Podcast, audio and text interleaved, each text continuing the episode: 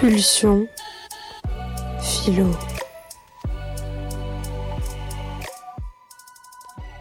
Bonjour à toutes et à tous. Alors aujourd'hui, on se retrouve pour une nouvelle émission Pulsion Philo. Pulsion Philo, c'est comprendre des pensées philosophiques dans le reflet de notre société. S'accrocher à la culture et la penser différemment, c'est parler, discuter, penser librement de tout sujet pour réfléchir ensemble aux besoins d'expression et de révolte. Et donc, c'est fondre la philosophie dans la vie, comme un guide de vie sage et bienveillant. Donc aujourd'hui, pour cette première émission, on a pensé à faire sur la démocratie. On l'a appelée démocrature. Aujourd'hui, on se pose la question qu'y a-t-il à espérer d'une démocratie? Pour cela, donc, je, vais définir euh, ce que veut dire démocratie. Euh, ça vient euh, de la Grèce antique, ça vient de démos, qui veut dire peuple, et kratos, qui veut dire pouvoir. C'est donc la souveraineté au peuple, la puissance au peuple. Donc tous les citoyens participent aux décisions publiques et à la vie politique de la cité. Ce mot vient de Thucydide, qui, euh, qui décrit la philosophie comme euh, avec pour seul vrai parti le bien commun. Euh, il est intéressant de différencier la démocratie comme un système politique et non un régime. Un système politique, c'est donc une mode d'organisation d'un État, alors qu'un régime, c'est une mode d'organisation d'un pouvoir. Donc pour cette première émission, on se retrouve avec Seb, Dorian et William et Inès. Donc, euh, coucou, les, phénomènes. voilà. Donc pour cette première partie, euh, on passe à Actu Philo, présenté par William. Oui, bonjour. Actu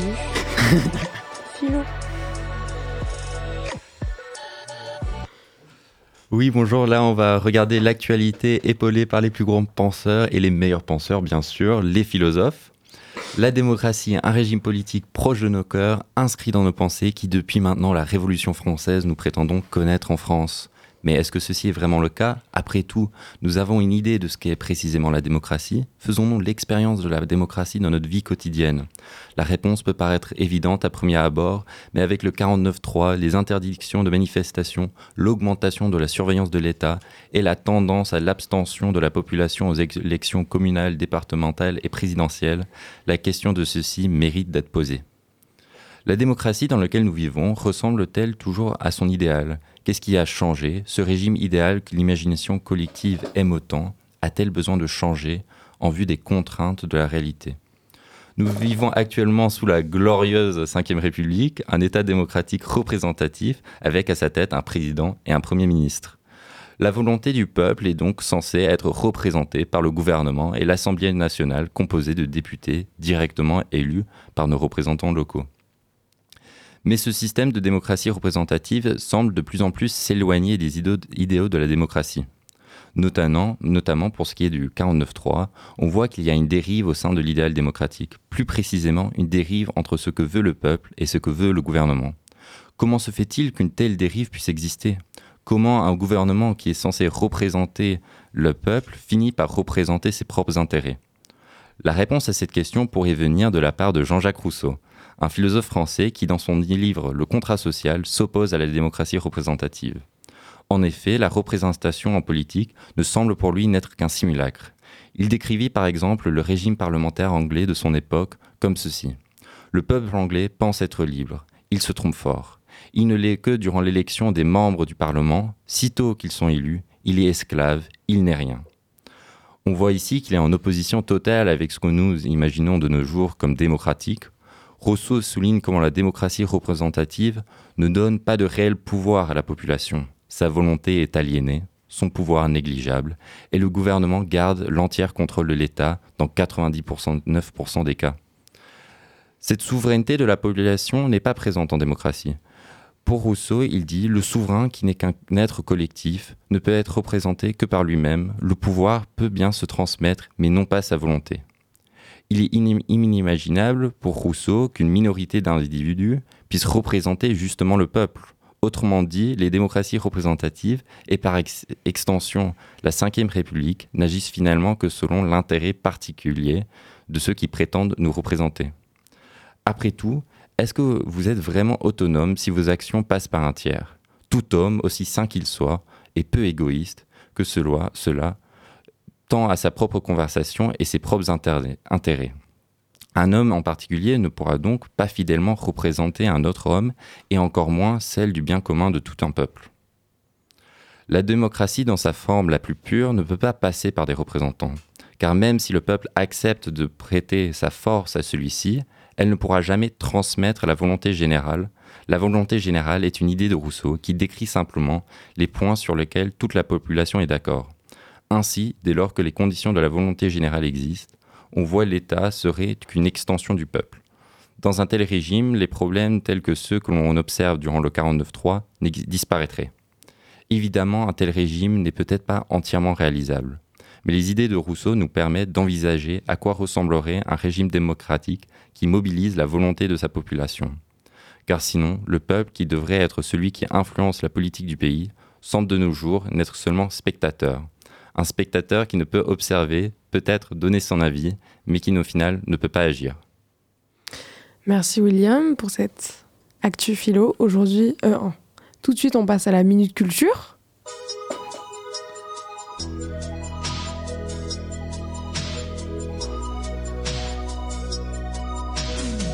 La minute culture.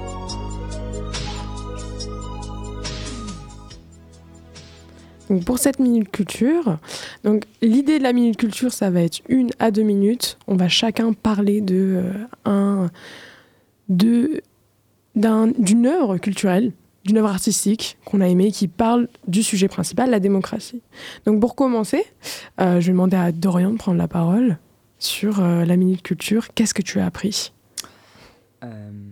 Alors, euh, pour la Minute Culture, je vous présenterai ma lecture du savant ignorant de Jacques Rancière.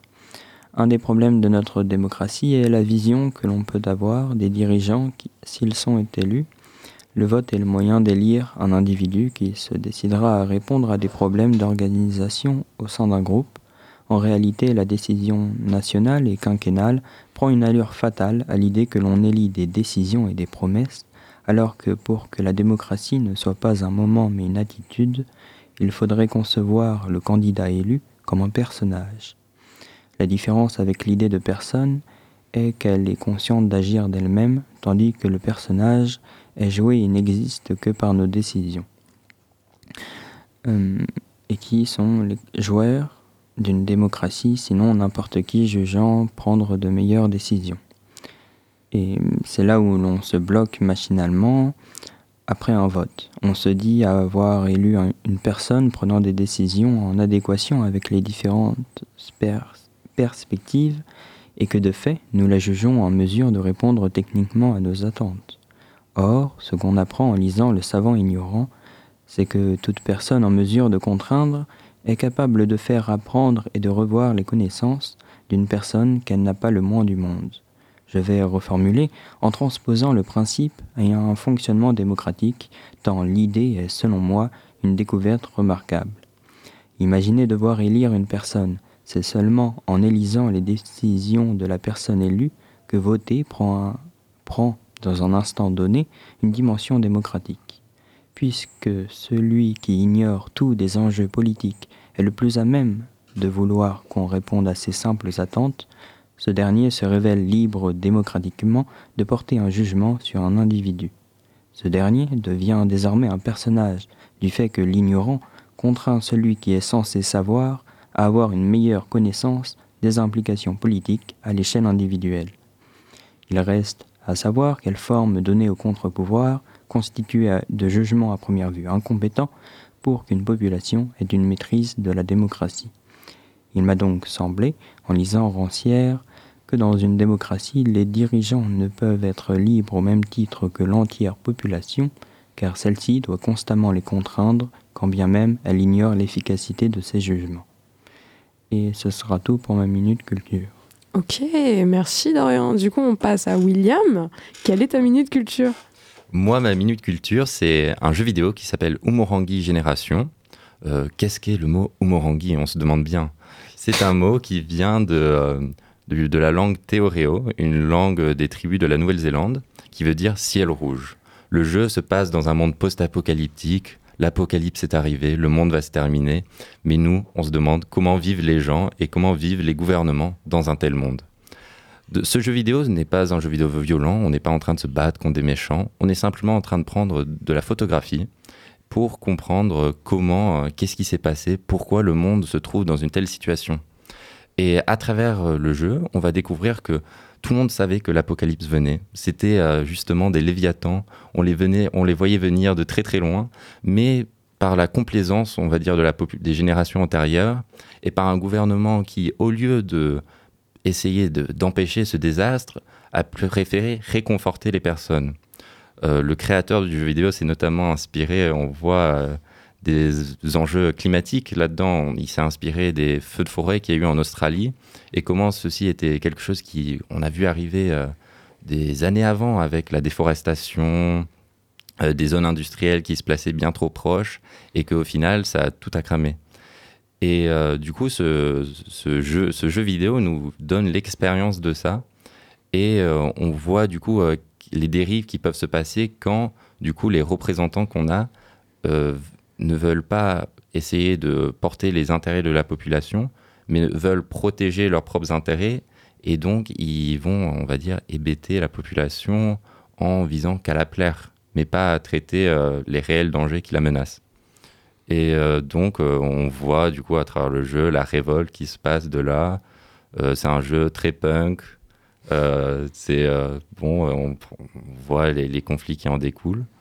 Et c'est, ça va être ça ma minute culture du coup.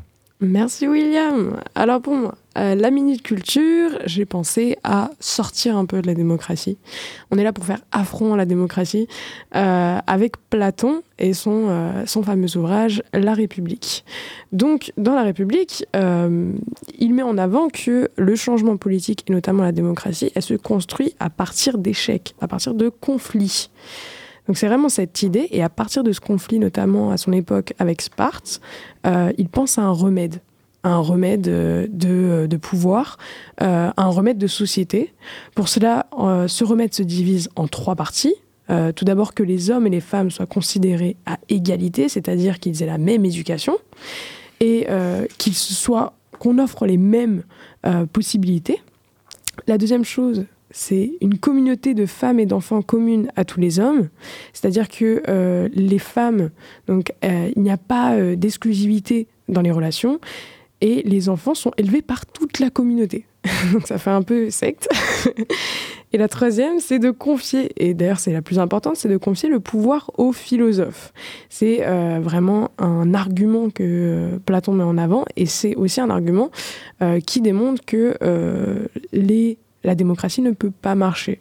Parce que chez Platon, il pense que euh, la liberté qu'on donnerait aux individus est trop importante, trop dangereuse, parce que les hommes, en général, ils sont guidés par des désirs irrationnels, des désirs impulsifs. Euh, ce qui est intéressant dans. Euh, par rapport à la République de Platon, c'est que c'est une idée reprise chez Dostoïevski, un auteur des, des, siècles plus tard, il arrive des siècles plus tard, en 1870, euh, en 1977 avec euh, Le songe d'un homme ridicule, qui euh, est un homme qui se met à rêver, qui, qui a envie de, mourir si fort. Il se met à rêver à un moment donné, alors qu'il était prêt à mourir. il se met à rêver d'un monde, du même monde que Platon décrit, d'un monde qui paraît parfait. et au final, petit à petit, il voit que ce monde change et il comprend que c'est lui-même qui a, perverti ce monde. Donc euh, c'est vraiment l'idée que euh, on ne peut pas faire démocratie aujourd'hui, parce que si on laissait la liberté au peuple, euh, ce peuple rempli d'individus ne pourrait pas gérer en fait un pouvoir entier, et parce que l'homme est, est mauvais dans un sens. Donc c'est tout pour ma minute culture. Je passe la parole à Sébastien. Salut. Dans ma minute culture, je vais vous parler de la musique Cramon, du rappeur Eta. Publié en 2020, ce titre est engagé et provocateur, particulièrement, d'actualité face aux diverses manifestations de ces derniers mois. État n'hésite pas à s'attaquer au président, en s'exprimant notamment sur la répression effectuée par le gouvernement. L'état policier, je voulais pas y croire. Quand je vois ces vidéos, je trouve même plus les mots. Les tabassages d'oreilles qui refont l'histoire. La protection est où quand tu fais des morts? Méfie-toi de la jeunesse, faudra pas s'étonner qu'au lycée la police on lui porte l'œil. Y a des vies supprimées, des rages à sublimer, des témoignages horribles qui portent le deuil. Pour des poubelles brûlées, on vient la mettre au pied, on lui balance des tirs pour calmer son seum. L'État nous protège, on viendra l'expliquer, les deux bras menottés plaqués sur le sol. La violence dans ce monde, on la voit tous les jours, plus besoin du ciné pour la catharsis. Grenade assourdissante, matraque télescopique et riposte raisonnée, ouais c'est. Merci pour cette minute culture. Maintenant, on passe à euh, une présentation d'œuvre. Donc, euh, je vais demander à Dorian. Et euh, je crois que tu as présenté l'œuvre sur. Euh, C'était un. Alors, ça sera un film qu'on trouve sur YouTube. Et donc, j'estime que le film Démocratie, avec un S entre parenthèses, hébergé sur la chaîne DataGull, est un très bon moyen de se faire une idée de ce que n'est pas et ce que pourrait être là où les formes de la démocratie en général. Je tenterai de relever les plus pertinents éléments de manière linéaire, mais rien ne vaut d'aller directement le voir.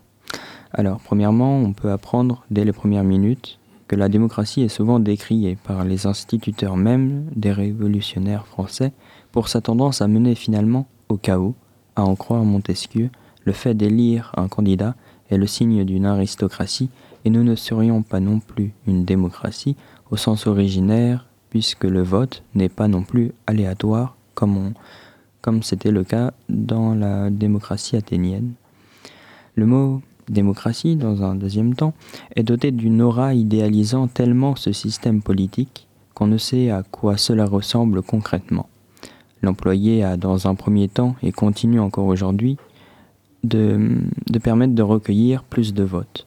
Sachant les mots de Montesquieu, nous sommes amenés à penser que toute démocratie représentative n'est en fait qu'une aristocratie déguisée. Ainsi, ce serait une grave faute politique d'exprimer une volonté non démocratique, car c'est donner l'impression que l'on tourne le dos aux nombreux espoirs de liberté, égalité et justice.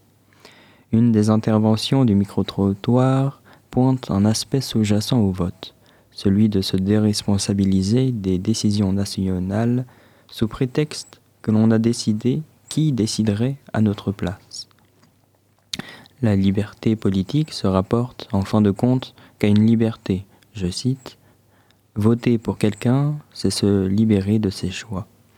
On peut ici aborder la distinction entre la liberté de ne plus faire quelque chose, donc de s'en délivrer, et la liberté de ne plus faire comme autrui voudrait qu'on le fasse, donc de s'en émanciper.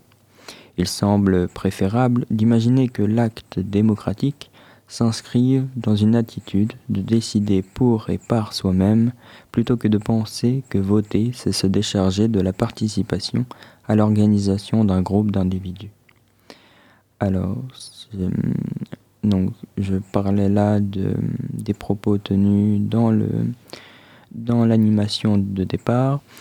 Je vais vous présenter désormais quelques hum, paroles d'experts, dont par exemple Loïc Blondiot, dont l'élection du président est en réalité plutôt une illusion qui infantilise les citoyens, où le vote quinquennal simplifie à l'extrême ce qu'est la participation politique, euh, où, euh, dans, où on et on trouve notamment l'idée que l'importance du vote est considérable en démocratie car il donne une légitimité incontestable. On a ensuite, euh, bah, l'intervention du philosophe Jacques Rancière, dont l'essence, où on se demande quelle est l'essence de la démocratie, et où il répond que c'est l'égalité des citoyens, car elle admet que, je cite, la capacité de chacun possède.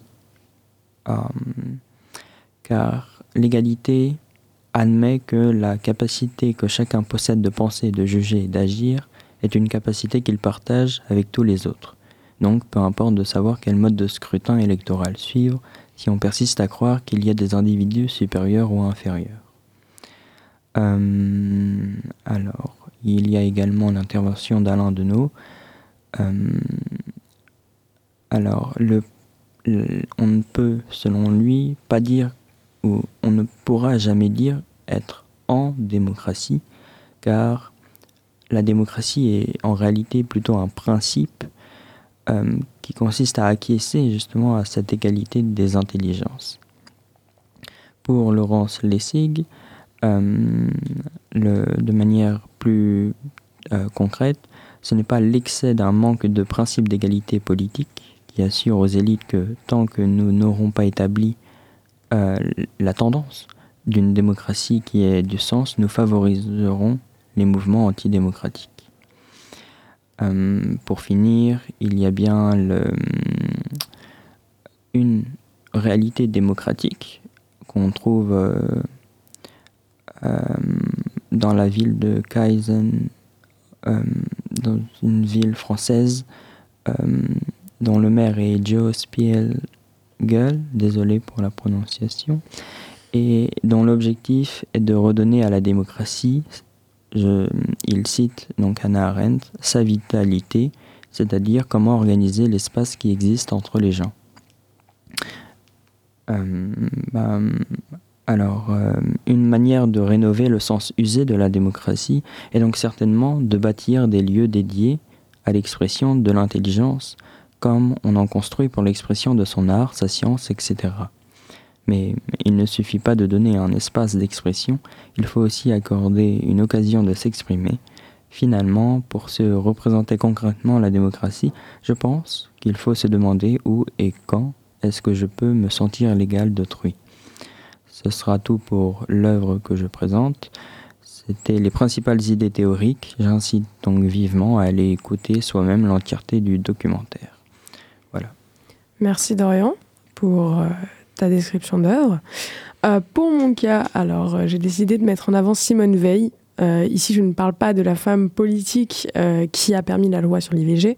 Je parle de la philosophe, la philosophe qui a vécu entre 1909 et 1943. notamment dans son écrit qu'elle écrit vraiment en fin de vie, son ouvrage Note sur la suppression générale des partis politiques en 1942. Euh, donc dans cet ouvrage, dans cette œuvre, elle fait une critique des partis, je cite, tout parti est totalitaire en germe et en aspiration. Donc pour cela, Simone Veil explicite son propos à travers euh, tout d'abord une définition de la démocratie. Alors qu'est-ce que c'est pour euh, Simone Veil la démocratie? Ce n'est pas un bien en soi, ce n'est pas une valeur ni positive ni négative, c'est-à-dire que la démocratie n'est pas bien, c'est pas ça l'idée. La démocratie est un moyen, c'est un outil en vue du bien, du bien avec un grand B. Euh, ce bien, elle le décrit en trois critères la vérité, la justice et l'utilité publique. Donc, elle cherche donc à savoir si euh, les partis politiques correspondent à ces critères de bien. pour cela, elle explicite quel est le premier caractère d'un parti politique? Je cite, c'est une organisation construite de manière à exercer une pression collective sur la pensée de chacun des êtres humains qui en sont membres.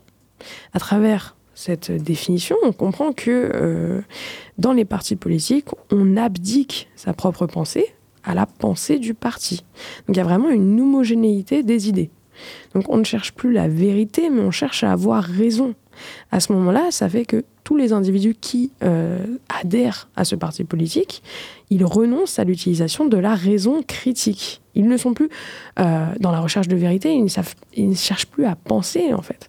On met en avant vraiment une non-pensée. Euh, ils cherchent juste à avoir raison parce que si on est contre le parti, alors le parti se brise. On comprend donc que la fin des partis n'est pas le bien commun, elle ne cherche pas la vérité, la justice, ni l'utilité publique, elle cherche seulement le succès, le pouvoir. Ce qui est intéressant dans cet ouvrage, c'est que euh, vraiment Simone Veil déconstruit l'idée euh, d'un pluralisme démocratique lorsqu'il y a différents partis politiques. Euh, il y a vraiment cette idée qui est mise notamment en France. Ça ne veut pas dire qu'on a une richesse d'idées quand on a différents partis politiques, ça veut juste dire qu'il va avoir encore plus de, de doctrines et il va, encore, il va avoir encore plus de, de confrontation en fait entre les idées. Euh, donc il y a vraiment une idée des propagandes des partis, une idée qui est ramenée d'ailleurs par euh, Gramsci, qui dit la propagande est aux démocraties ce que la matraque est aux dictatures. Donc c'est intéressant parce que dans cette citation, on retrouve qui est mise dans, dans cette émission de démocrature. Donc il n'y a, vraiment pas un pluralisme d'idées dans les, dans les partis, c'est même plutôt l'inverse. Alors que les partis politiques sont censés représenter la démocratie, euh, on se rend compte que ça s'en éloigne Euh, vraiment, parce que euh, euh, un parti politique, c'est une doctrine, une hi- une hiérarchie. Donc, euh, c'est pas du tout euh, un principe de pensée. On ne cherche pas à penser. Donc, ce, que Simone Veil met en avant, elle propose de supprimer les partis politiques au profit de personnalités indépendantes, de toute idéologie ou de parti. Ça peut être une idée qu'on peut critiquer totalement. Parce que qui est venu euh, de nulle part en disant, euh, en disant euh, qui, euh, qui est indépendant de tout parti politique, c'est Macron. Il est venu en disant être indépendant de la gauche et de la droite. On s'est vite rendu compte qu'il y a tout un héritage de la droite dans ses, dans ses propos. Donc, ça serait pas une très bonne solution de la part de Simone Veil. Mais Simone Veil, c'est quand même un profil très intéressant. C'est une femme qui n'est pas vraiment mise en avant. Il euh, faut savoir que toute sa vie, elle a vécu une vie de révolte contre les pouvoirs en place. Euh, elle s'engage en 1936 sur le front espagnol. Euh, et puis en 1940, elle s'engage dans la résistance française. Euh, qu'elle va carrément, euh, elle va les rejoindre dans la, rébellion euh, en 1942. Euh, elle, elle, va en Grande-Bretagne en 1942. Euh, elle soutient de nombreux philosophes, notamment comme Marx, sur l'idée que la philosophie ne cherche pas seulement à comprendre, mais elle cherche à transformer le monde, vraiment.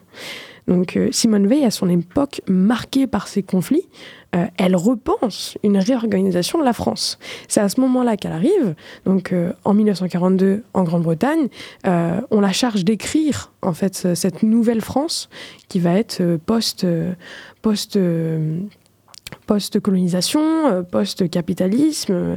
Et donc, c'est vraiment dans cette idée, dans cette idée et dans ce climat de conflit qu'elle repense toute une France.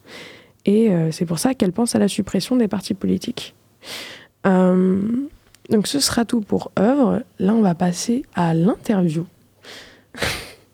Un système politique où le peuple a le dernier mot, où le peuple a la parole. Ce n'est pas une démocratie. Le peuple n'a pas son mot à dire. euh, Le peuple se bat. Le peuple n'est pas d'accord. Mais ça passe quand même. Ça passe quand même, c'est-à-dire? Bah, les choses qu'on ne veut pas forcément passent. Les lois qu'on ne veut pas forcément, les lois que nous ne chérissons pas. Je pense qu'on devrait peut-être renouveler notre démocratie parce que notre démocratie est fondée sur euh, des bases très anciennes et donc on n'a pas eu de renouveau euh, parce que les mentalités euh, évoluent. Mais si la loi n'évolue pas en même temps, bah, c'est difficile de pouvoir vivre dans un monde où rien ne suit. Le pouvoir le plus juste, le pouvoir du peuple. Je sais pas. Toujours, évidemment. Le pouvoir du peuple. Exactement. Co- comme dit euh, des Grecs antiques. Macron, démission. Vient de la Russie. oh non.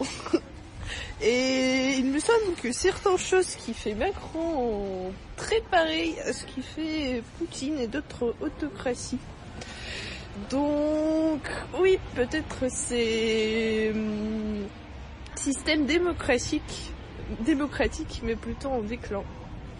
Je pense qu'aujourd'hui, il y a un problème avec des démocraties partout dans le monde en soi, en général, que c'est pas tout à fait démocratique, que ça existe pas. C'est juste, je suis d'accord, mais déjà, c'est concept, et c'est bien le concept, mais après la réalisation, c'est toujours que c'est pas tout à fait suivi par le concept. Ouais, c'est-à-dire qu'il y a une... Je pense que si on éduquait plus les citoyens, citoyennes, Oui, elles pourraient plus agir politiquement? oui, tout à fait, je pense. Enfin, oui, je pense que oui. Euh, il faut que absolument le pouvoir soit changeable, que les gens au pouvoir se changent régulièrement. Pris euh, en cours.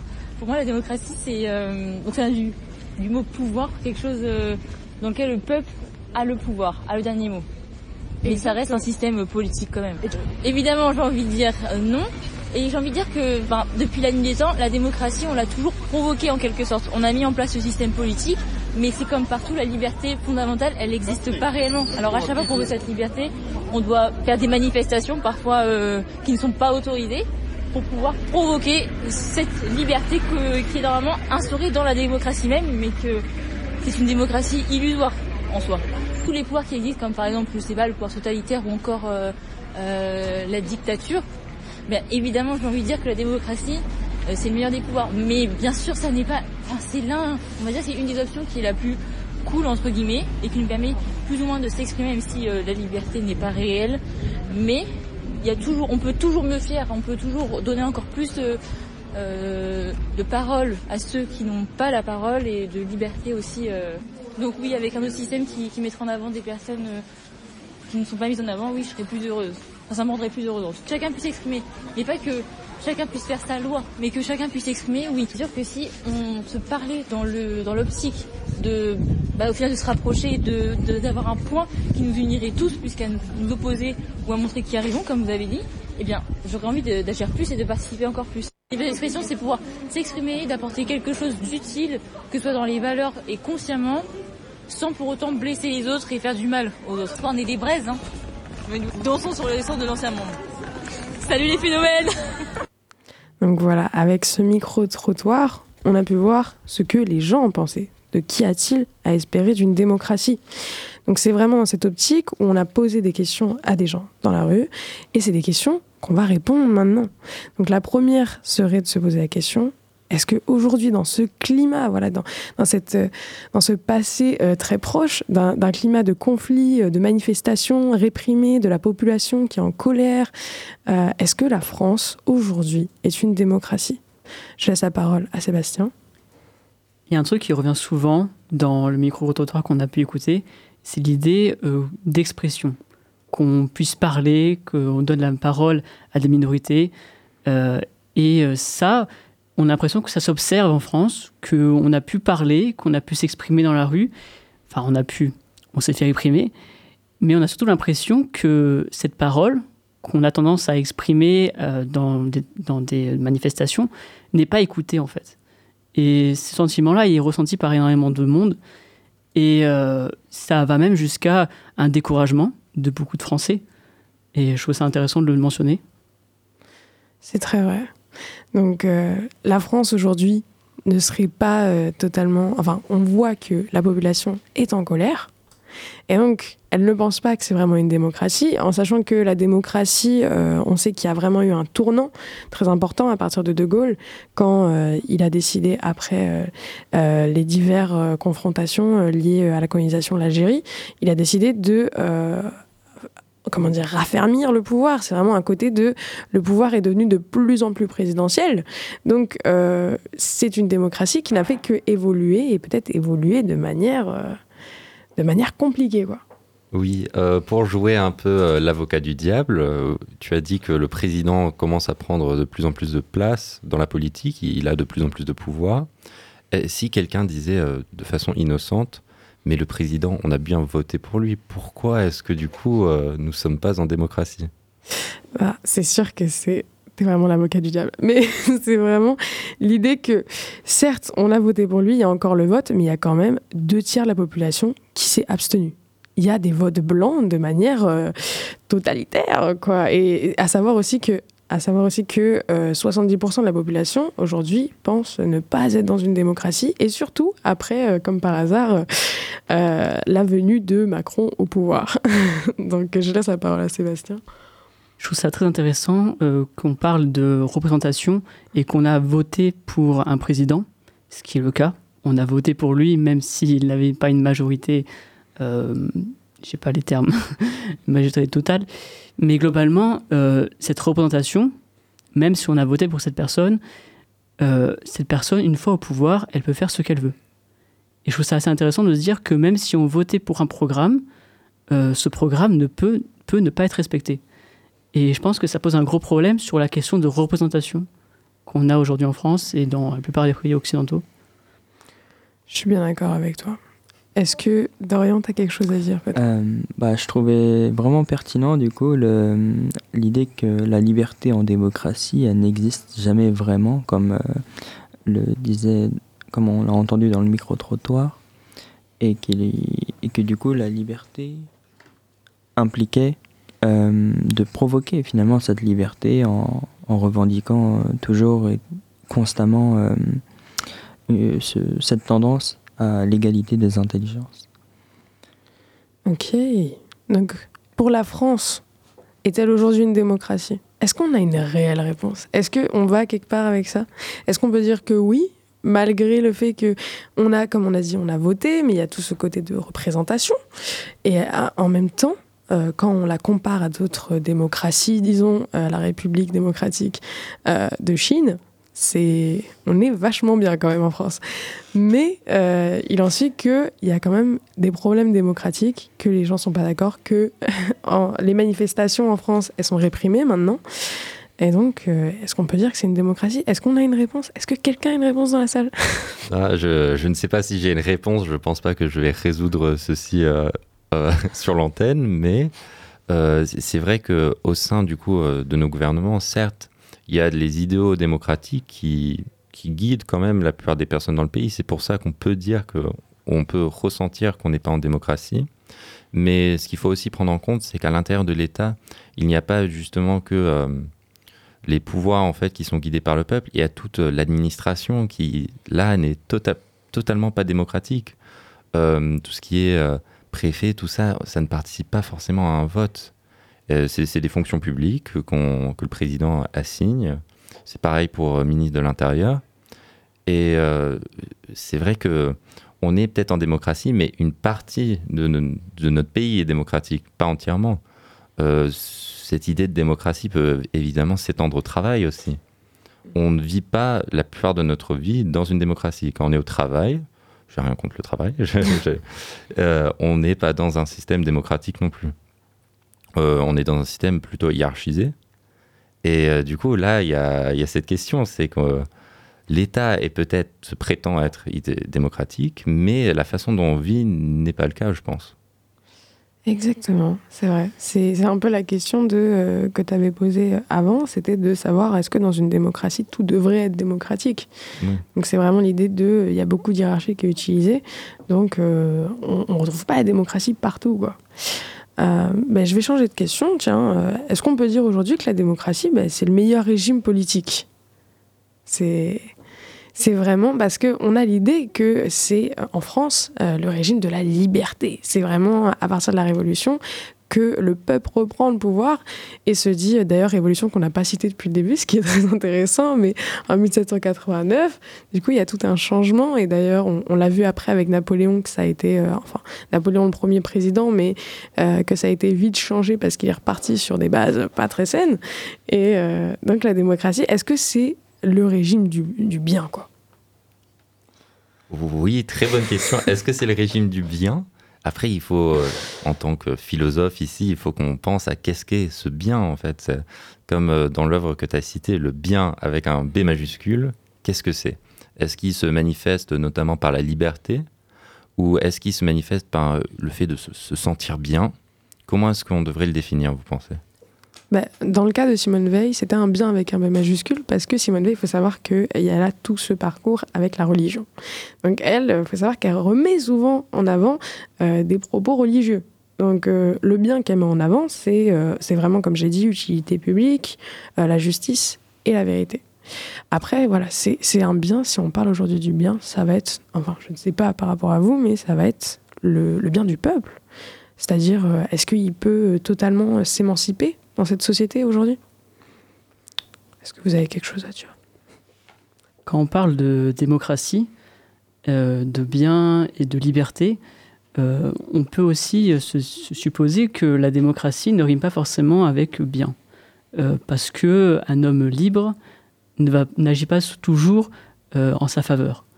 Un homme qui vote des lois, qui agit pour un peuple, déjà, il va, agir pour ses propres intérêts, souvent.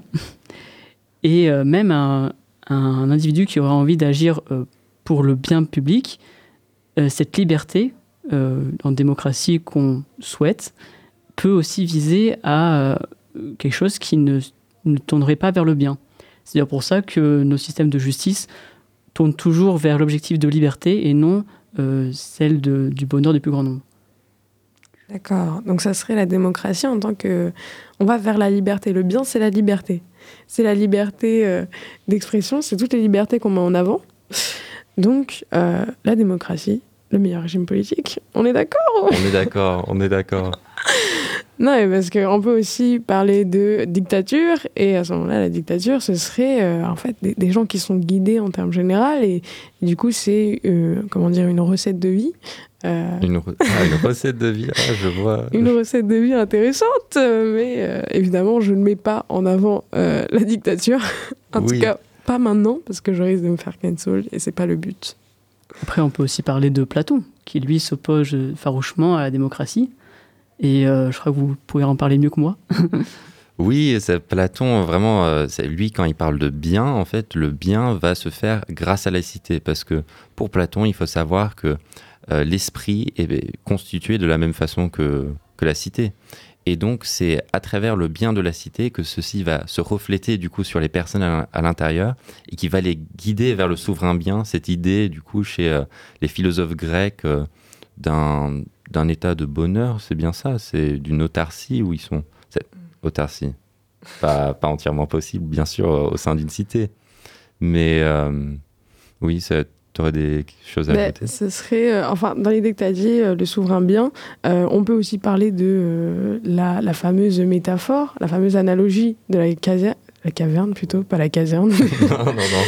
La caverne de, de Platon. Il y a vraiment l'idée que, euh, en fait, ce souverain bien pourrait être, euh, ne pourrait marcher que par donc, le remède que j'ai expliqué avant, et le fait que euh, le philosophe contrôle la cité. Pourquoi il contrôlerait? Parce que dans cette idée de caserne, non, là, faut que j'arrête avec la caserne des idées. Ça peut être une nouvelle idée. hein. Ouais. La caverne des idées de Platon, c'est vraiment cette idée que tout le monde euh, est dans l'ombre, tout le monde voit un reflet euh, des objets. Et donc, euh, ce n'est pas personne n'a accès aux objets en réalité, parce que la réalité des objets, en fait, c'est les idées. Et donc, euh, qui arrive à sortir de cette caverne, c'est le philosophe. Le philosophe arrive à sortir, il comprend, il accède à la réalité des choses. Mais euh, le plus important, en fait, c'est que le philosophe doit retourner dans cette caverne pour éduquer le monde, pour transmettre. Donc c'est pour ça que dans l'idée de Platon, le philosophe doit être roi. Donc soit le roi est philosophe, soit le philosophe est roi. Donc euh, il faut un esprit, un esprit bienveillant, un esprit vers le bien, qui euh, éduque le peuple en dessous de lui, parce que le peuple en, lui-même ne peut pas se diriger. Mais après, voilà, c'est cette idée aussi que le peuple est mauvais. Euh, et ça, c'est une idée qui n'est pas partagée par tous les philosophes. Oui, c'est. ah, Bah, en fait, ça- la République de Platon, du coup, euh, repose sur le principe d'inégalité des, des intelligences et, et implique du coup de devoir euh, reposer sur la bonne volonté de quelques philosophes pour former un groupe de décisions euh, réfléchies et, et en adéquation, alors que euh, bah, peut-être que c'est le principe même de la République qui est en- finalement à revoir. Euh, J'aimerais... euh, oui, voilà. euh, alors Inès disait dans sa minute culture que la démocratie était un moyen d'atteindre un bien commun. Et ce bien commun, si admettons qu'on n'y parvienne pas de manière concrète, on pourrait être amené à penser que finalement la démocratie, c'est peut-être pas la meilleure chose à, à mettre en, œuvre si on ne parvient pas à, à être libre, supposons que ça soit euh, l'objectif de la démocratie. Euh, eh bien, on peut être amené à y renoncer. Donc, euh, je, voilà, je, je pense qu'il y a la distinction à faire entre la dimension instrumentale et la dimension non instrumentale. Ok. Donc, euh, oui, il y a toute cette idée de liberté, on n'arrête pas de le mettre en avant. Euh, et donc, par rapport à la liberté, euh, tout d'abord, à savoir, est-ce qu'il y a un intérêt à ce que le peuple ait vraiment le pouvoir? Donc, si on a dit qu'il était mauvais, est-ce que. Après, voilà, c'est des suppositions. euh, Ah. Je ne dis pas qu'on est mauvais. Oui, oui, non, on ne dit pas qu'on est antidémocratique, mais c'est vrai, c'est un argument qu'on entend beaucoup revenir quand, par exemple, on regarde les pays euh, autoritaires, notamment euh, la Chine. Il y a beaucoup de personnes qui se disent, mais ah, ils sont très efficaces. euh, pourquoi nous, on est là, on se, on se bat entre nous pour des choses vraiment euh, qui ne servent pas à grand-chose, tandis que eux, grâce à ce gouvernement qui a un plan, qui sait où il va, on réussit, on réussit à avancer. Maintenant, est-ce que ceci est vraiment le cas? Là, je, je faisais encore l'avocat du diable encore une fois. Euh, à mon avis, non. Je, je, ne pense pas. Je pense que, notamment quand on imagine euh, des régimes autoritaires, il y, y, a cette centralisation du pouvoir la plupart du temps. Et ça, forcément, va faire un, un ça, va, ça va créer une distance entre la réalité et, et la politique, justement. Euh, dans, dans, dans tel régime, la, la, plupart du temps, tout en haut, ils ne savent pas ce qui se passe tout en bas. Et euh, justement, cette idée de liberté pourrait être aussi bien d'un côté, on va dire, moraux, où les personnes seraient libres de faire ce qu'ils veulent et du coup ne seraient pas en train de souffrir en silence dans de tels régimes, mais la liberté aussi pourrait être fantastique d'un côté utilitaire, parce que euh, tout, État, en fait, euh, ça va être une des grandes questions. Qu'est-ce qui est le plus efficace? Et euh, du coup, la, liberté de chacun pourrait être quelque chose de bien plus efficace qu'une autorité centrale où il y a, on va dire, qu'un œil à la place d'avoir euh, toute une population qui peut donner son avis sur quelque chose, voir des nouvelles angles, découvrir des nouvelles choses. Je laisse la parole à Sébastien. Ah, là, tu parles du coup euh, d'efficacité. Euh, Est-ce que le résultat final est mieux en démocratie ou alors dans un régime totalitaire? Et euh, on peut se dire que la démocratie, je l'espère en tout cas, a des meilleurs résultats.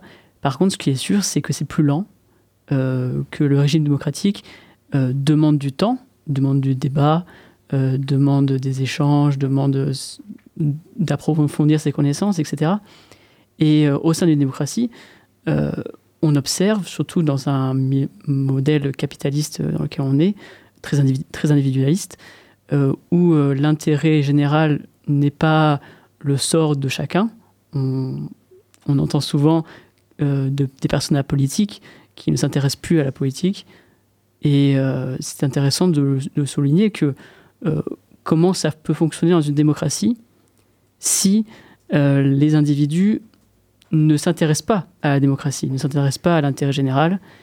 Et donc, on a des systèmes en place pour essayer de porter les individus à s'intéresser, à être actifs en politique, avec l'école notamment, qui est un outil, euh, un des outils principaux, je dirais. Donc, euh, certainement aussi euh, le journalisme, tout ce qui va être de l'information, qui est aussi euh, à à, nuancer. Et il faut voir que, que les bords politiques, les, euh, les presses sont souvent orientés. Bon, les bords politiques, c'est normal, mais les presses politiques euh, sont orientées euh, nécessairement. Donc c'est euh, logique qu'il y ait une orientation politique. Mais euh, il faut savoir euh, où piocher les informations. Il faut savoir regarder une multitude d'informations euh, qui viendraient de différentes sources pour pouvoir être un citoyen éclairé. Et tout ça, ça demande beaucoup de temps, euh, beaucoup d'énergie qu'on ne peut pas consacrer ailleurs finalement. Dans un système où on serait très individualiste, en effet, on ne s'intéresse pas à l'intérêt général. Oui, c'est sûr. Est-ce que tu as envie de parler Parce que je, je voulais, euh, ah oui, non, je voulais euh, répercuter cette idée vers euh, la liberté d'expression, parce que tu as commencé à parler de presse et pour introduire après ta partie. Mais donc aujourd'hui, si, si on a tout cet intérêt général qu'on cherche à avoir, c'est sûr que ça, ça arrive comme un bloc face à la liberté d'expression, parce que si on, tout le monde décide de s'exprimer, on va avoir, enfin là je dénonce, mais bon c'est facile de dénoncer, on va avoir BFM TV qui va euh, mettre en avant euh, tous les crimes, tous les attentats possibles. Et donc, on voit déjà que la liberté d'expression, euh, elle est utilisée mais que pour certaines personnes.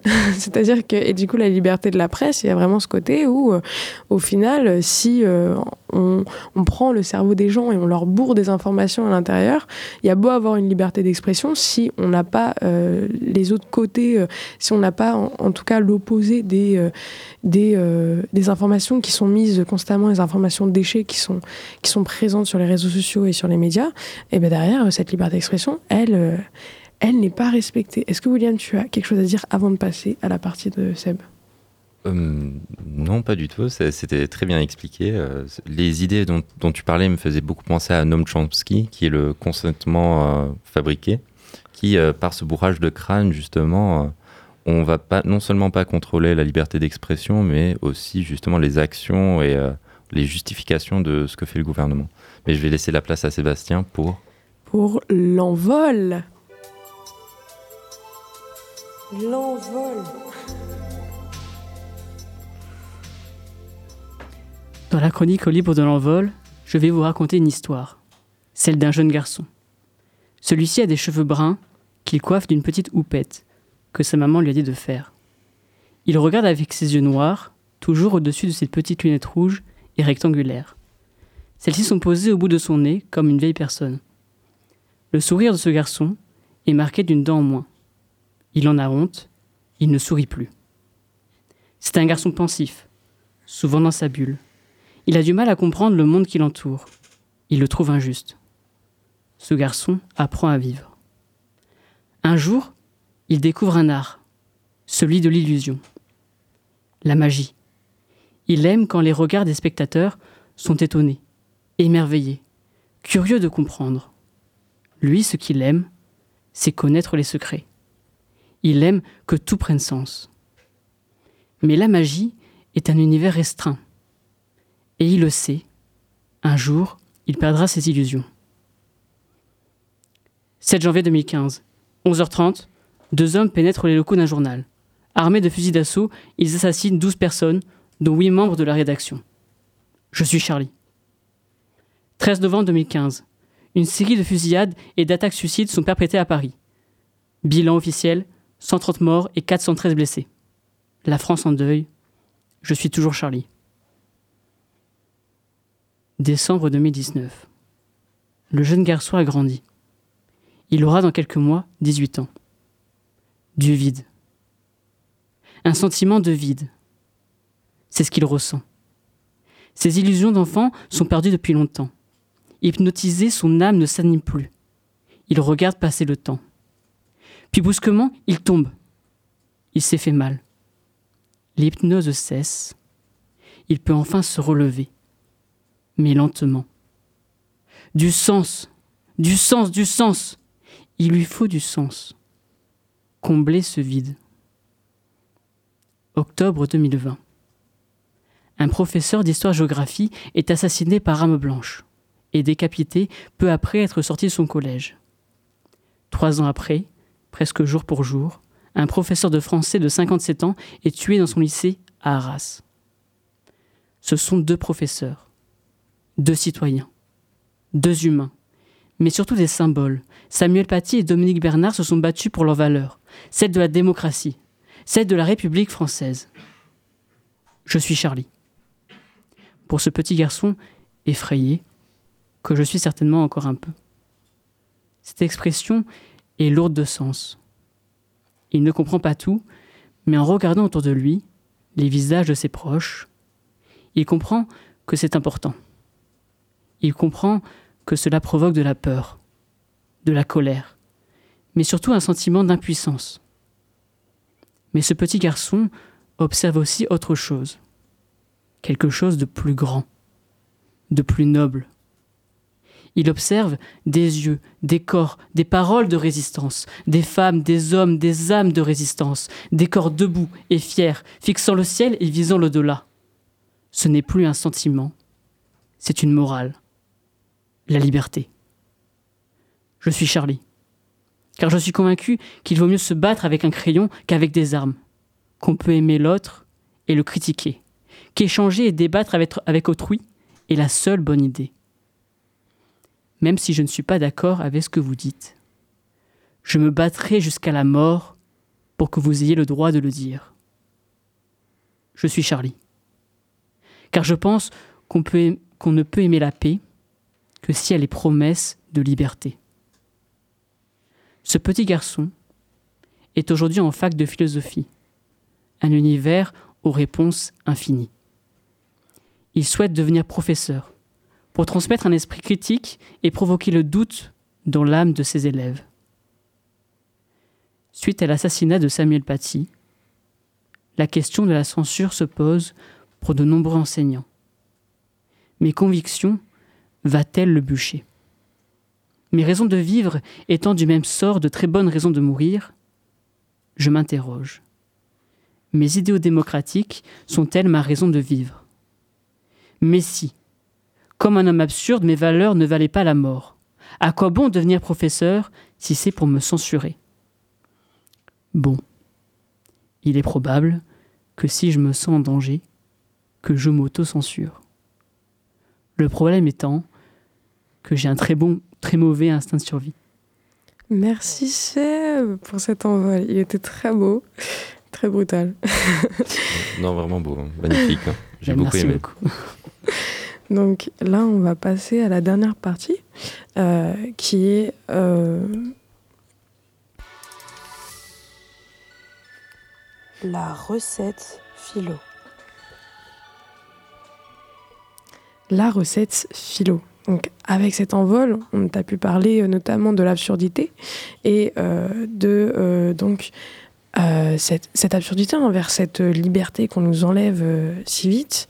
Euh, pour cette recette philo, euh, je vais un peu reparler de, Simone Veil notamment, euh, parce que c'est une femme qui, dans son parcours, elle a, elle a vraiment émis ce sentiment de rage et de révolte, cette révolte que tu mets en avant face à des, phénomènes, à des événements qui nous dépassent. Et donc, cette révolte, elle a été d'abord reprise notamment par euh, Albert Camus, qui est euh, le maître de l'absurde et de la révolte. Albert Camus qui euh, a notamment publié les, les écrits de Simone Veil dans sa maison d'édition. Il a publié L'Enracinement. Donc on voit qu'il y a tout cet héritage au final qui se fait à partir d'elle. Euh, et qui est très intéressant. Donc pour cette recette philo, euh, on cherche à euh, pouvoir donner une éthique de vie derrière par rapport à tout ce qui se passe, une éthique de vie pour chacun et chacune d'entre vous, de savoir comment à partir de ce constat que euh, les valeurs démocratiques sont très peu respectées et qu'il y a euh, tout un éboulement en fait euh, face à cette liberté qu'on nous enlève. Je parle de, de cette liberté euh, qu'on voit notamment euh, face à euh, cette restriction de manifestation par rapport euh, au, euh, au climat euh, conflictuel euh, et très violent euh, isra- israélo-palestinien. Euh, donc euh, ce droit de manifester qui nous est enlevé parce que euh, euh, l'État aujourd'hui dit démocratique ne serait pas d'accord pour que le peuple soutienne un peuple qui se fait bombarder massivement. Euh, donc euh, là, je un peu une, je parle un peu de l'actu, mais euh, c'est quand même intéressant. C'est une idée qui est reprise notamment par Nesrin Slaoui qui parle sur RMC, qui qui parle du droit de manifester en France, donc qui devrait normalement être totalement accordé. Et on voit que les droits deviennent de plus en plus restreints. Que aujourd'hui, si on, on a des convictions, si on décide de, si on décide d'exprimer nos convictions, on ne peut pas, on ne peut pas sortir dans la rue. Ne serait-ce que sortir dans la rue, ce- c'est une présence, un soutien, alors que euh, on, ne va pas, on ne va pas dans les pays qui sont en guerre. Là, on parle juste et on, ne peut agir que par notre seule présence. Mais euh, est-ce que c'est assez? Mais bon, ça vient sur, ça vient sur des choses pas très belles et très tristes. Et euh, pour cette recette philo, au final, ça serait plutôt ne, vous restreignez pas, j'ai envie de dire, manifestez quand même, malgré, les oppositions du gouvernement, parce qu'on a besoin d'être ensemble. Si on fait peuple face, face à, ce pouvoir, on peut, on peut agir ensemble. Donc, continuez à avoir vos convictions, elles sont belles, et soyons beaux et belles à, marcher dans la rue comme ça et euh, à porter euh, nos savoirs et à s'éduquer ensemble. Je passe la parole à Dorian pour ta recette philo. Alors, euh, bah, merci pour déjà euh, ton, éloge euh, de l'action. Moi, ça va être un peu plus métaphorique, car pour moi, la démocratie, c'est un gâteau. Pour donner du volume, donner l'impression que le vote soit utile en rendant l'acte solennel.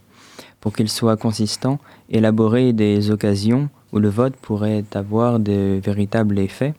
Enfin, pour que le gâteau ne soit pas fade, évaluer en permanence la teneur en effet que peut avoir la plus petite action.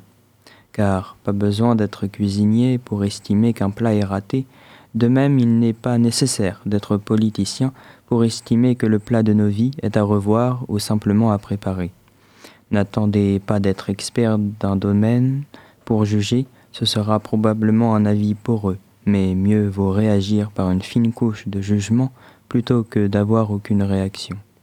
Mais vu que réagir implique d'être sensible à ce qui nous arrive, alors réagir démocratiquement requiert d'être conscient de la manière dont les décisions politiques nous affectent. Pour résumer ma recette démocratique, persévérez dans l'illusion même que vous feriez mieux que le personnage élu, au point de vouloir exprimer ce, qui, ce que vous auriez fait à sa place. Car le jeu démocratique réside bien plus dans une bataille, au mieux un échange d'idées, que dans un vote fatalement binaire. Ce sera tout. Merci beaucoup Dorian euh, pour cette recette philosophique que j'ai beaucoup aimée. Euh, moi, du coup, pour ma recette philosophique, euh, je, je, je, dis il faut garder les yeux ouverts, l'esprit ouvert, regarder ce qui se passe au sein de notre pays, regarder ce qui se passe au sein du monde, car bien sûr, on peut apprendre des choses qui se sont passées là et peut-être reconnaître quand il y a des dérives ou quand il y a des choses bien qui se passent dans notre pays, justement.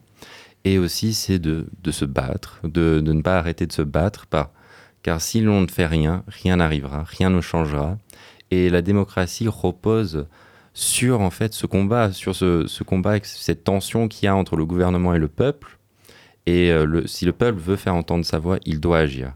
On ne peut pas se reposer sur souvent euh, les jugements de bon comportement, il faut être calme, c'est euh, c'est pas respectable d'aller dans la rue, c'est bête, on entend souvent ça, et il faut dépasser ces jugements-là qui peuvent tétanier, je, pense, beaucoup de monde qui, les pétrifie. Ils ont peur de rentrer à un repas de famille et qu'on qu leur demande qu'est-ce que vous faisiez là jeudi? Et euh, qu'en annonçant qu'on était dans les rues, en train de manifester, en train d'agir de façon démocratique, ou dans l'intérêt de la démocratie plutôt, euh, qu'on nous donne un regard, comme c'est pas très utile. Mais bien sûr, ceci a une utilité. L'utilité, bien sûr, c'est de conserver notre liberté, de de, forcer ou d'engager le gouvernement à être là pour notre bien-être et pas pour le sien ou pour celui de certains particuliers. Donc euh, je préconise euh, garder l'esprit, les yeux ouverts et n'oubliez pas d'agir. Merci William, c'était très beau, très sage.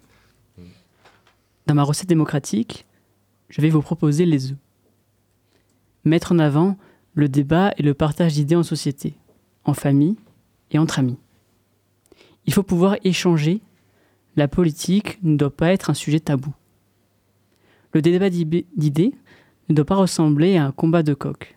En effet, si l'on souhaite convaincre, ou du moins faire évoluer les mentalités, il ne faut pas que notre interlocuteur se ferme. Pour ce faire, il est important d'écouter ses idées, mais surtout ses émotions, qui, elles, sont toujours bien réelles. De plus, même si vous êtes persuadé d'avoir raison, il faut accepter de pouvoir se laisser convaincre. Pour permettre de débattre plus souvent, on pourrait, on pourrait mettre en place des ateliers d'échange dans des lieux de rencontre, comme par exemple dans des vides-greniers durant l'été. Voilà. C'est vrai que c'est une idée qui est, qui est, beaucoup mise en avant, notamment par Platon qui allait voir directement les gens dans la rue pour leur poser des questions. Mais merci en tout cas pour cette recette philo. Merci à tout le monde. Et euh, merci aussi euh, à vous qui écoutez pour cette première émission. Euh, C'était un plaisir. Restez ouverts, restez intelligents, éduquez-vous. Et on se retrouvera pour une prochaine fois. Bonne journée